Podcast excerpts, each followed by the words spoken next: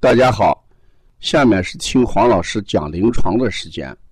听黄老师讲临床是西安邦尼康小儿推拿咨询有限公司新推出的临床实录文化产品。通过临床案例，不断解读和分享小儿常见病和现代综合症的病因、病机、病理、调理思路、配穴。食疗指导和推拿效果，更重要的是通过与妈妈的沟通，从妈妈育儿饮食习惯、家庭氛围、妈妈对待疾病的态度和选择治疗方式、妈妈育儿的得与失等多方位剖析疾病的真相。这将对育儿妈妈和同行带来更多的思考。实现邦尼康不但用双手创新小儿推拿技术，还要用智慧传播小儿推拿文化的企业愿景。今天我给大家讲临床上出现的一个案例，叫湿热症。什么叫湿热症？那就是说，这个孩子体内有湿，也有热。所表现出来的一些情况，因为这个孩子是刚从三亚回来，这个姥姥讲，到三亚的第三天，他就发现孩子小便跟大便的地方红痒，而且有好多疹子，但是他没有想到遇湿、遇热。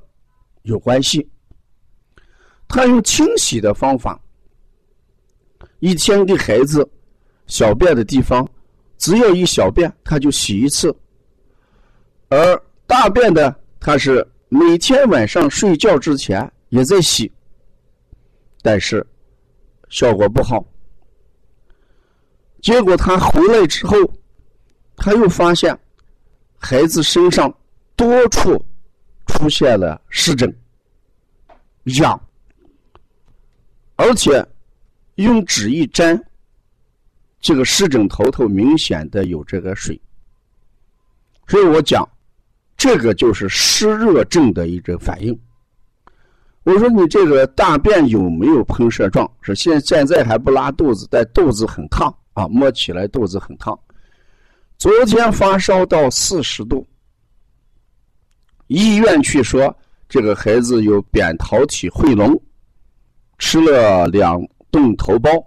今天我看扁桃体呃红，嗯不肿，脓点也不太明显，所以我把这种情况就放在我们中医里面的湿热症来调理。这种情况不需要吃呃过多的抗生素啊？为啥呢？主要把体内的湿跟热。排出来，这个情况要好一点。我给推荐的，因为他们家从香港带回了好多七星茶，一直在用。我推荐让他今天再继续喝这个七星茶。我用的就是什么清热利湿的一些穴，让我们的推拿师，呃，重推，呃，七叠骨，呃，重推六腑。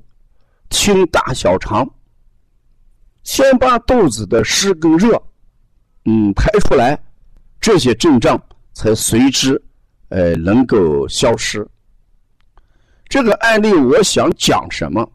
咱们北方的人到三亚去度假，或者到三亚去，呃，什么人会出现湿热？什么人不会出现湿热？这就存在着一个孩子的。正气的问题，我们过去讲，正气从内，邪不可干。湿邪跟热邪之所以能攻击小孩没有攻击大人，一个很重要的原因，就是这个孩子体内正气缺损。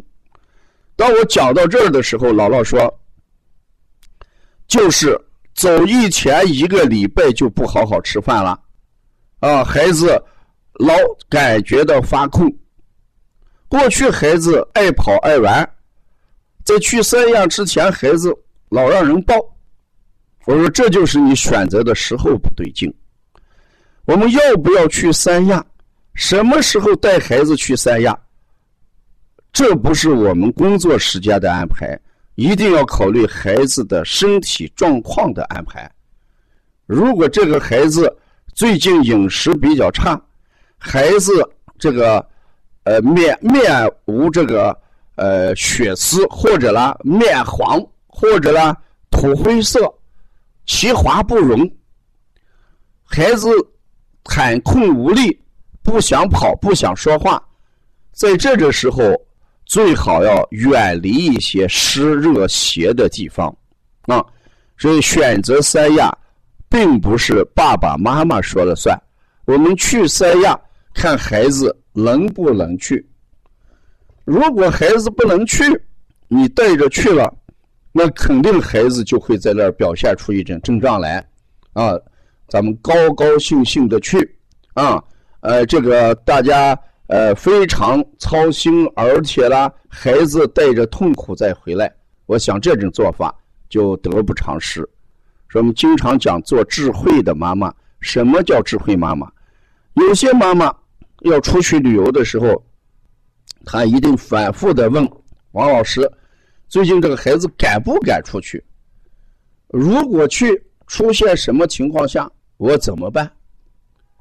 这就是我们讲。凡事预则立，不预则废。什么意思？凡事有一个充足的准备啊，这个事情就要好一点。你盲目的去做，那只会带来一些麻烦啊。这是这个案例的第一个启发。第二个启发，我们一定要综合辩证。这个孩子发热，如果真的是由扁桃体引起的。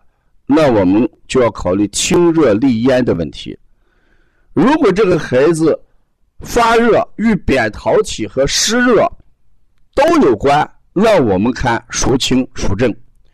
从这个案例，我感觉到孩子的湿热是关键的，所以我今天主要用的原则，先要把孩子的湿邪跟热邪排出来。这就像。我们今天来自全国各地的参加第二届论坛的这些推拿师问：什么情况下选什么样的君穴的问题？咱邦尼康的处方是君臣佐使。我今天的君穴是清热利湿，而不是清热利咽。这就是我认为这个孩子发烧的原因。与咽喉有关系，但不是主要矛盾。与体内的湿热应该有很大的关系啊！这是这个案例对大家的两解启示。